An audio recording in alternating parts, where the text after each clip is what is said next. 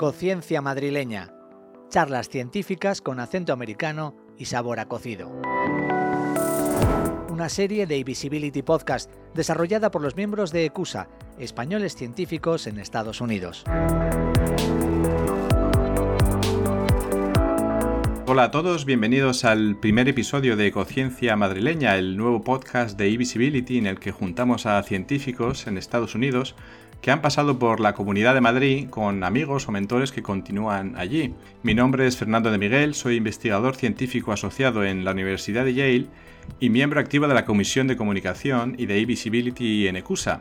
Y ya sin más dilación voy a introducir a las dos primeras participantes de este podcast que nos acompañan hoy. Tenemos desde Boston a nuestra compañera y miembro de CUSA, Julia Ramírez, que actualmente es investigadora postdoctoral en el Boston Children's Hospital. Julia, bienvenida al podcast. Muchas gracias. Un placer que estés con nosotros. Y has invitado, eh, porque no estamos solos, nos acompaña también, como digo, Elena Blanco, que está ahora mismo en Madrid y es una compañera de Julia. Ahora nos explicará un poco en qué se conocen. Pero si no estoy equivocado, actualmente te encuentras haciendo tu tesis doctoral en el Centro Nacional de Investigaciones Oncológicas en el CENIO en Madrid. Elena, también bienvenida a este podcast, a esta nueva serie de Visibility. Hola, muchas gracias. Pues nada, vamos a empezar un poquito a, preguntar sobre qué es lo que hacéis, cómo os conocéis y todo eso, ¿vale? Si os parece, vamos a empezar con Julia. Eh, a ver, Julia, si nos puedes contar un poquito cuál ha sido tu trayectoria académica y un poco tu, vida ¿no? laboral y, científica hasta, hasta llegar como investigadora postdoctoral a Boston.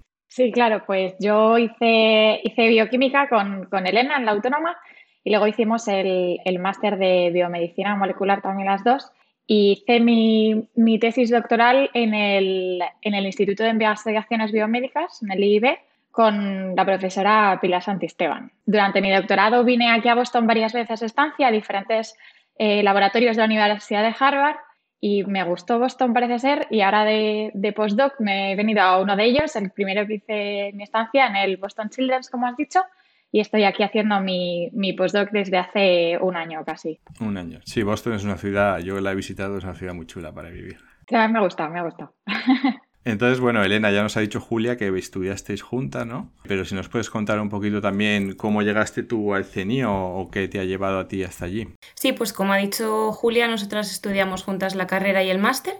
Y después eh, yo también empecé mi doctorado, en mi caso en el Centro Nacional de Investigaciones Oncológicas, y mm, estoy en el grupo del doctor Juan Méndez, que estudiamos replicación del ADN. Y bueno, también he hecho una estancia eh, en este tiempo, que yo todavía no he terminado mi doctorado, también en Estados Unidos, pero en California. Y, bueno, ya veremos qué pasa cuando, cuando termine aquí. Cuando acabemos la tesis, ¿no? Vale.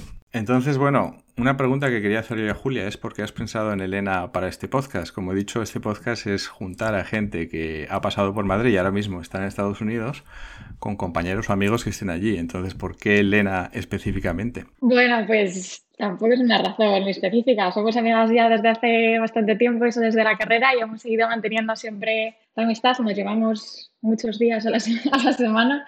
Y cuando me comentaste, dije, pues mira, es ella la, la persona que le puede apetecer. También tiene una súper buena trayectoria en, en ciencia y dije, bueno, pues a ver si le apetece. ¿Trabajáis en el mismo campo de investigación o hacéis cosas totalmente distintas? Se parece. Hacemos cáncer las dos, se parece, pero no está directamente relacionado. Entonces, Julia, por ejemplo, tú, ¿cuál es, cuál es si nos tienes que resumir un poquito así tu campo de investigación, eh, en, qué se basa, para, para, que lo entienda un poco todo el mundo que nos escuche? Pues eh, tanto la tesis como ahora la, la estoy haciendo en, en cáncer, en desarrollo de nuevas terapias y, y identificación de nuevas dianas oncológicas para tratar el, cáncer y específicamente me he centrado siempre en, RNA, no, no, codificante. Mi tesis la hice en cáncer de tiroides y microRNAs y edición del RNA y ahora estoy en otros tipos de cáncer, en liposarcoma y en, y en pulmón y estoy estudiando otras moléculas de RNA que se llaman tRNAs o RNAs de transferencia.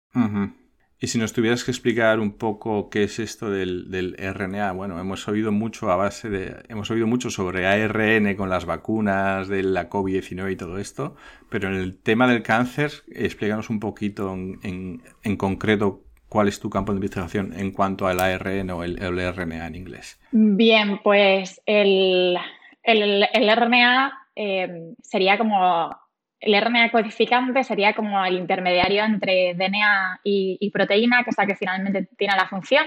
Entonces, el DNA que, engloba la información genética pasaría a las moléculas llamadas RNA o ARN y estas dan lugar a la proteína que tiene la, la función, que es la que se estaba estudiando más hasta hace muy poco.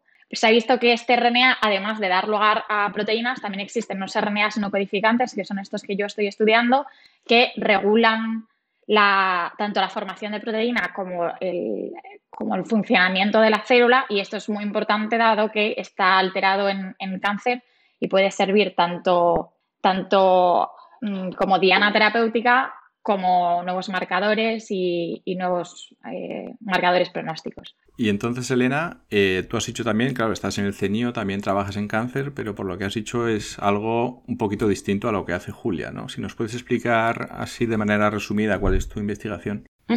Sí, eh, el, el, CENIO es un centro de investigación de cáncer en general. mi tesis es más molecular que aplicada y lo que yo estudio es una proteína que se llama Primpol y que ayuda a reparar daños en el ADN. Entonces, eh, esta proteína se descubrió hace unos años y lo que hace es cuando, cuando generas un daño en el ADN, muchas veces este daño puede ser eh, causado por factores naturales, pero también se usan quimioterapéuticos que dañan el ADN. Esta proteína ayuda a reparar esas lesiones. Entonces, mi tesis se basa en conocer cómo funciona un poco a nivel más mecanístico y más eh, de detalle molecular de, de la proteína. Digamos que esta proteína entonces actúa como un oncogen, es decir, es algo que ayuda o favorece al tumor, o es algo que por el contrario perjudica su crecimiento. En realidad lo que hace esta proteína es protegernos de, acumular eh, daño en el ADN, pero nosotros lo estamos estudiando dentro del contexto también de eh, los tratamientos quimioterapéuticos y aquí en cambio sería negativa, porque lo que va a hacer es en cierta forma revertir el efecto del quimioterapéutico, va a reparar las lesiones que el quimioterapéutico está generando. Entonces, de hecho, hoy tenemos un proyecto en laboratorio para buscar inhibidores de esta proteína y juntarlos con la quimioterapia para potenciar el efecto y que, funcione mejor. O sea que ya veo que un poco la, investigación aunque pueda ser más molecular o, un poco más aplicada, pero eh, de ambas, es, un, es digamos, basarse en, nuevas terapias o en terapias no eh, para ayudar al tema del cáncer, ¿no? O sea, para, intentar curar el cáncer, aunque ya veo que son campos distintos. Eh, ¿Tú crees, Julia, que el tema del, ARN, yo conozco un poquito también porque mi esposa trabaja en, Long Non-Coding RNAs, que es un poco relacionado con lo que tú haces?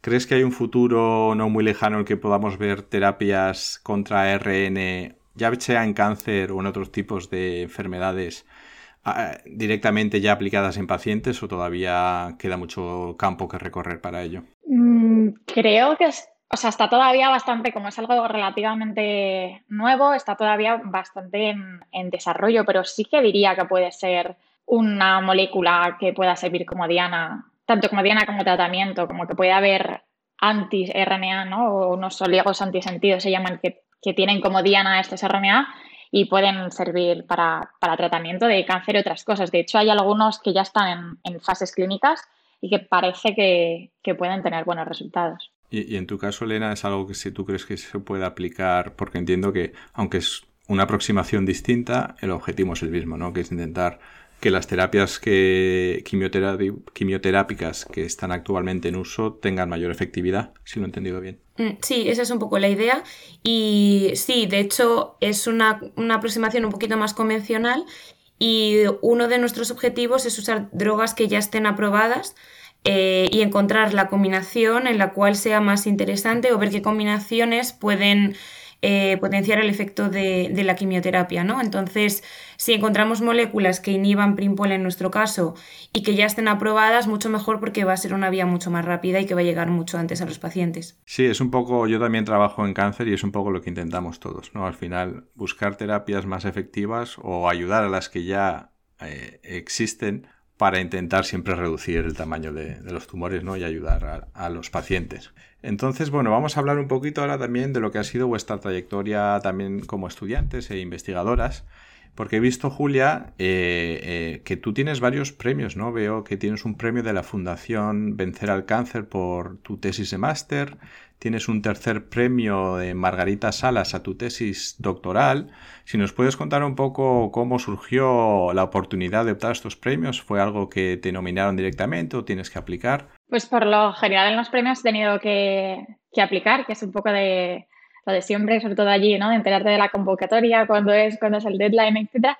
Pero mm, sí, eso, la mayoría de ellos he tenido que, aplicar. Y son, y son premios, entiendo, competitivos que compites igual a nivel nacional y, tienen algún premio económico que te ayudan con tu investigación o cómo funcionan. Eh, sí, exacto. Bueno, el de, la, el de la Fundación Vencer al Cáncer, el premio era una estancia, una estancia dentro de un grupo de, cáncer en España que hice en, en Barcelona que fue súper interesante porque estuve allí aprendiendo una, técnica nueva y, te daban ellos la, oportunidad y te financiaban pues toda la estancia, además de ponerte en contacto, en contacto con ellos. Y los demás sí, son eh, económicos. ¿Te ha favorecido el optar a estos premios a la hora de, por ejemplo, buscar un postdoc o pedir becas de ayuda a la investigación? Pues la verdad que supongo que todo ayuda, ¿no? Todo un poco todo suma, supongo. Y, hombre, también eso, que te reconozcan tu trabajo siempre es algo positivo. Desde luego, estoy de acuerdo. Y es que hablamos un tema, ¿no? Que yo creo que todos los investigadores tenemos que pasar por ahí, que es el tema de las becas y las ayudas para investigar, ¿no? He visto también, Elena, que tú también has tenido que pasar por ello. Igual tú estás ahora un pasito antes que Julia, porque estás todavía en la tesis, pero ya he visto que también has tenido becas, ¿no? ¿Nos puedes contar un poquito cómo ha sido para ti todo el proceso de aplicación de becas, sobre todo para ayudar a gente que igual nos escuche y que esté pensando en estudiar biología o dedicarse a la investigación, ¿no? Sí, bueno, como, como sabéis, en España la, manera de hacer una tesis realmente es consiguiendo una beca en, el, en la gran mayoría de los casos. En mi caso es una beca del ministerio, que son pues cuatro años, que es lo que dura la tesis, y, mm, y ese tiempo está, está financiado por ellos.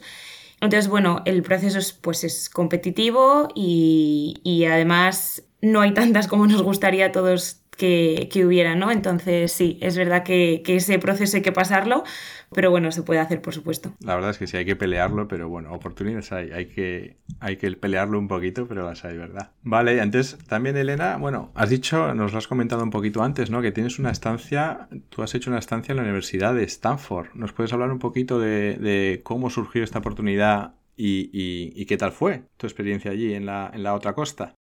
Sí, de hecho estoy recién llegada, volví por Navidad. Ah, y sí, así que me he pasado allí los tres últimos meses, la experiencia muy buena. Yo tenía una idea que podía venir bien para mi proyecto, una técnica que solo hace este laboratorio en Stanford, em, que estaba muy relacionada con, lo que yo hacía y me apetecía eh, probar. Es eh, un estudio eh, a nivel de molécula única y, bueno, y en tiempo real para ver un poco cómo funcionan las proteínas y la idea es un poco verlas. Eh, nosotros tenemos, como sabéis, en laboratorio técnicas de, para ver las proteínas, pero muchas veces es como hacer una foto del momento. Eh, lo que ellos pueden hacer es convertir esta foto en un vídeo, digamos, y ver realmente a tiempo real cómo la molécula, en mi caso Primpol, se une al ADN, trabaja allí y cómo responde al daño. Entonces ha sido para mí una oportunidad muy buena no solo poder hacerlo, sino también ver cómo se trabaja en otros laboratorios, tener otro ambiente. Yo creo que eso es algo muy bueno que nos da la ciencia, ¿no? El poder colaborar con otros laboratorios, el poder moverte, el el, poder compartir con otras personas que tienen otras experiencias. Absolutamente, la ciencia es algo global y yo creo que aquí lo demostramos, ¿no? Que eh, colaboramos con grupos de todo el mundo. Entonces tú, bueno, tienes a tu amiga Julia que está haciendo un postdoc en, Boston. ¿Es algo que tú tienes en mente cuando acabes la tesis? ¿Te gustaría venir a Estados Unidos o a cualquier otro país a hacer un postdoctorado? Seguro que te lo han preguntado mucho esto. Eh, me han preguntado mucho. Delante de Julia solo te puedo decir que me voy a ir a Boston. Eh, pase lo que pase. Eh, sí, sí, muy probablemente siga y haga un postdoc. Y sí, bueno, como sabéis, también la, gran mayoría cuando terminamos la tesis buscamos el postdoc fuera de España. Primero porque tenemos más oportunidades y segundo también porque yo creo que es algo muy bueno, ¿no? Como decía antes, salir, tener otras experiencias, ver otras formas de trabajar y Estados Unidos ofrece muchas posibilidades. Yo creo que es muy buen destino, la verdad. Y Boston es muy bonito. Y Boston es muy bonito. Doy fe, doy fe. Aquí ya sabes que te acogeremos en ECUSA y en, Estados Unidos con los brazos abiertos. Pero Julia, ¿qué, ¿qué, consejos le darías tú a Elena que está pensando en hacer un postdoc o cualquier persona que nos pueda escuchar y esté en España diciendo, pues yo quiero ir a Estados Unidos también? ¿Qué consejos le darías tú? Consejo, pues nada, que, quede el paso, ¿no? Que cuando estás allí siempre da como un poco de miedo el irse tan lejos y, a un sitio que no conoces y, todo es diferente y el cambio cultural y del, idioma y todo. Pero nada, yo animaría a que, a que se diera el paso, que al final siempre es una experiencia súper buena, tanto personal como obviamente en, en el laboratorio y a nivel currículum y a nivel aprender. Sí, estoy de acuerdo. Sí, sí. Y entonces vosotras que las, dos conocéis, igual tú Julia un poquito más, que llevas más tiempo, pero conocéis la manera de trabajar y de hacer investigación en Estados Unidos y también la habéis hecho pues las dos en Madrid, ¿no? ¿Cuál creéis que es la mayor diferencia o la mayor virtud que tienen tanto un sitio como el otro a la hora de investigar. O sea, me refiero únicamente al trabajo de, académico de investigación, ¿no? Más allá de la vida de los dos países que ya sabemos que es muy distinta también. Pues yo diría que principalmente el, presupuesto que hay en ciencia aquí y el presupuesto que hay en ciencia allí es lo que más cambia a la hora de trabajar, ¿no? Los, los medios que tienes en el laboratorio y la cantidad de dinero que puedes gastar cambia mucho y eso hace que, sea muy diferente una experiencia de la otra. Además, también diría que aquí hay tantos laboratorios y tantos eh, centros tan buenos que la forma de colaborar es mucho más sencilla aquí, porque si tú necesitas hacer la técnica, como lo que decía un poco Elena, ¿no? Es que, es que esta técnica solo se hacía aquí, pues es que lo tienes, como lo tienes cerca, digamos, aunque no sea tan cerca en distancia, pero como que puedes colaborar con, quien sea y eso siempre es súper positivo. ¿Y en tu caso, Elena? Eh, bueno, estoy totalmente de acuerdo y yo solo lo he vivido en mi experiencia, aunque ya han sido solo tres meses, es verdad que es eh, una preocupación menos, ¿no? Al final aquí, por mucho que creo que las dos hemos tenido una oportunidad muy buena en los laboratorios en los que hemos estado en España, es verdad que siempre es una una presión añadida el, el, estar considerando puedo permitirme o no permitirme determinada técnica, determinado experimento, eh, cuando se acaban los contratos se renovará, no se renovará, quitar todo eso eh, tiene un efecto muy positivo. Eh, cosas positivas que yo veo a la ciencia española y creo que viene un poco también de la personalidad y de cómo, cómo funcionamos en España, creo que la forma de colaborar, los laboratorios somos dentro del laboratorio mucho más cercanos entre nosotros, tenemos esa capacidad de, implicarnos más en el trabajo de los demás, de ayudarnos y, esa parte sí que creo que es muy positiva aquí. Y, seguramente tenga mucho que ver con nuestra forma de ser y con nuestra cultura, pero sí es verdad que creo que es algo muy bueno que tenemos aquí. Sí, estoy de acuerdo. Eso también fue uno de los grandes choques cuando uno llega a Estados Unidos y ve, por ejemplo, yo recuerdo en España ir a tomar el café todo el laboratorio junto, algo que aquí, por ejemplo, muchas veces no pasa, ¿no? Es, hay un mundo un poquito más individualista quizá que el que, que el que vivimos en España, en los laboratorios. Realmente. Y la hora de comer y la hora de, de contarse algo. Sí. Sí, sí, es, eh, es, es, otra personalidad, es otra manera de, de vivir. Que me lleva también un poco a la pregunta que os quería hacer. Julia, tú llevas un año en Boston, tú Elena has visitado Stanford, que aunque sea el mismo país, está en la otra punta y pueden ser estilos de vida muy distintos. ¿Qué tal es la vida en Boston, en tu caso, Julia? Y en los tres meses que pasaste allí en Stanford, Elena. Pues a mí la vida aquí me, gusta, de momento estoy muy contenta. Es muy diferente a España, también un poco por lo que decíamos de la gente, ¿no? de, la cultura y, y, la forma de ser de la gente pero por lo general estoy muy contenta. Yo tengo que decir que también tuve una experiencia muy buena, eh, me sentí muy, muy bien recibida desde el principio. El ambiente tan internacional es algo que me gustó muchísimo. Eso en Estados Unidos eh, se da y te hace sentir integrado desde el primer momento, ¿no? Porque al final tienes sensación de que todo el mundo es extranjero, por tanto encajas en ese, en ese mundo sin, mucho problema. Entonces, para mí esa experiencia fue muy positiva también. Sí, es verdad que Estados Unidos es un país eh, muy diverso. Eh, hay gente de todo el mundo y, sobre todo en el ámbito en el que nos movemos nosotros los científicos es muy común también encontrar gente de todo el mundo que, que tienen algo en común que es la investigación, ¿no? Sí, es que sobre todo en, en academia yo creo que estamos al final más gente de fuera que, que de aquí. Es verdad, y además en, Estados Unidos yo creo que ahora cada vez menos estudiantes de doctorado deciden hacer postdoc porque deciden irse al mundo de la industria, que ahora está muy en auge también y aquí hay mucha oportunidad. Y entonces eh, investigadores y, doctorandos europeos y españoles siempre desde hace ya muchos años han venido a, Estados Unidos a realizar su, postdoctorado. ¿no? Entonces, Julia, em, ya hemos visto, ¿no? El, estilo de vida es muy distinto.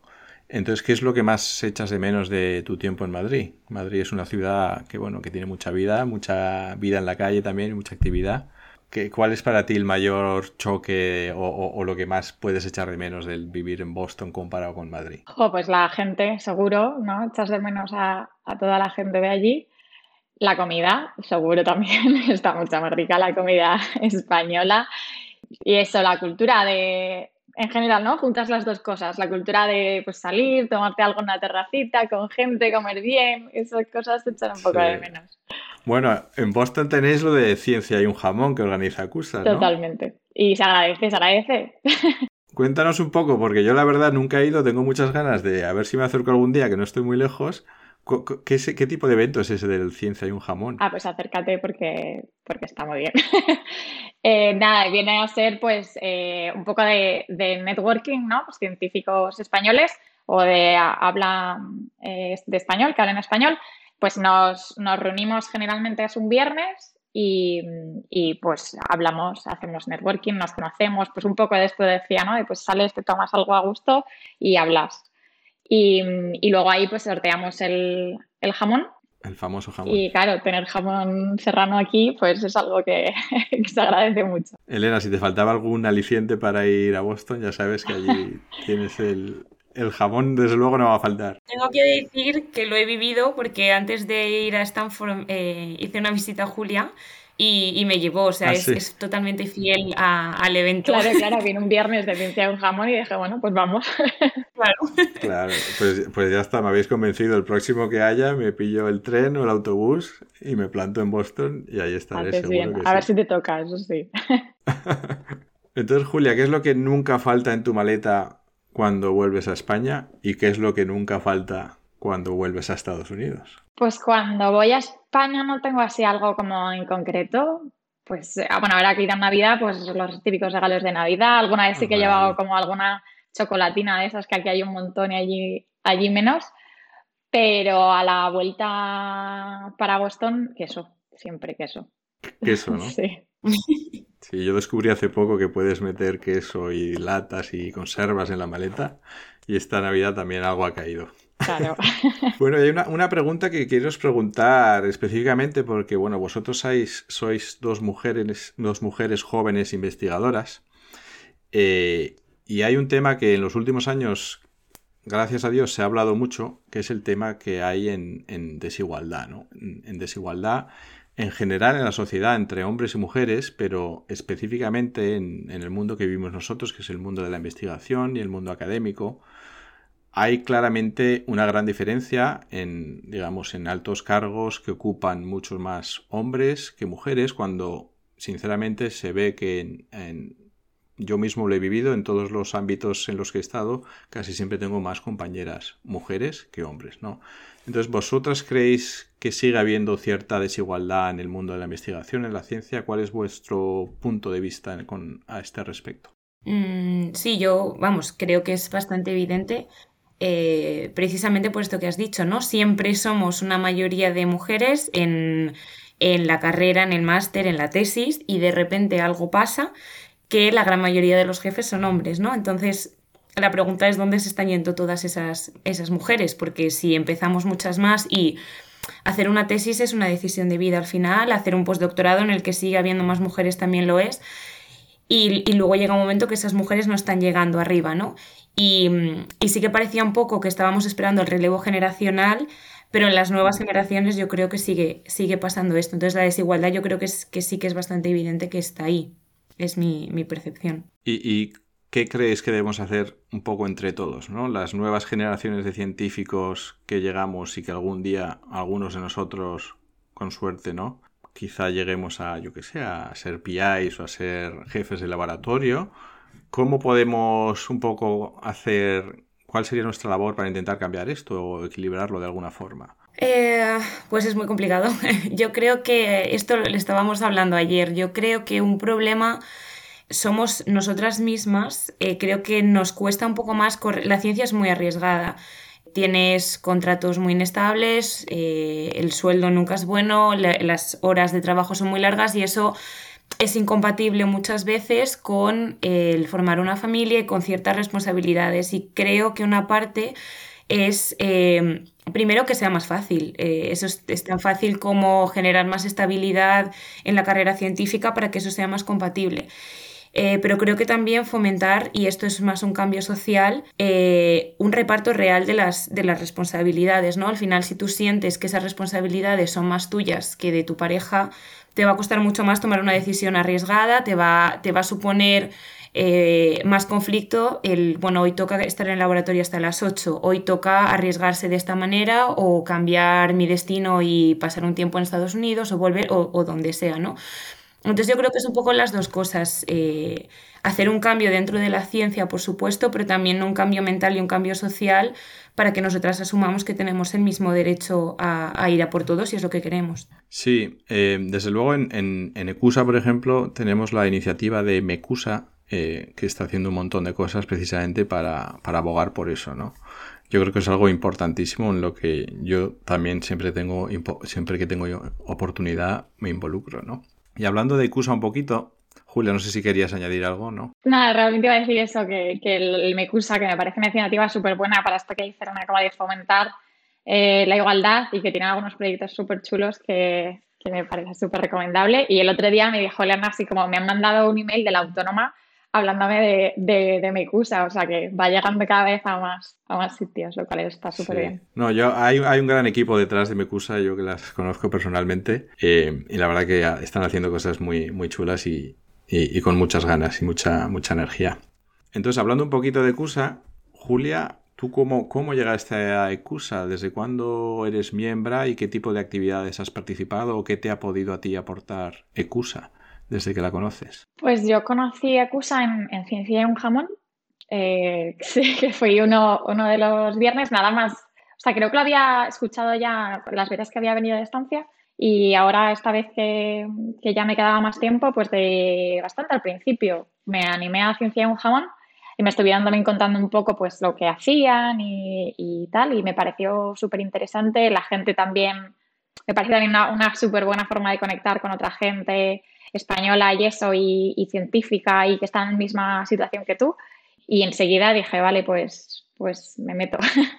Entonces eh, empecé a ser eh, miembro de la Junta de Boston y empecé a ir a todas las, reuniones de la Junta y ahora estoy empezando con, con, CDA, con el equipo de mentorazgo. Muy bien, con Álvaro. Con Álvaro. Sí, creo que también pasará por aquí por el podcast. Algo, algo no puedo decir mucho aún, pero yo creo que pasará. Y Elena, en tu caso todavía, claro, eh, estás en Madrid, pero si tu idea es venirte aquí, que sepas que también eh, CUSA tiene programas para ayudar a doctorandos que quieren buscar, programas de mentorazgo.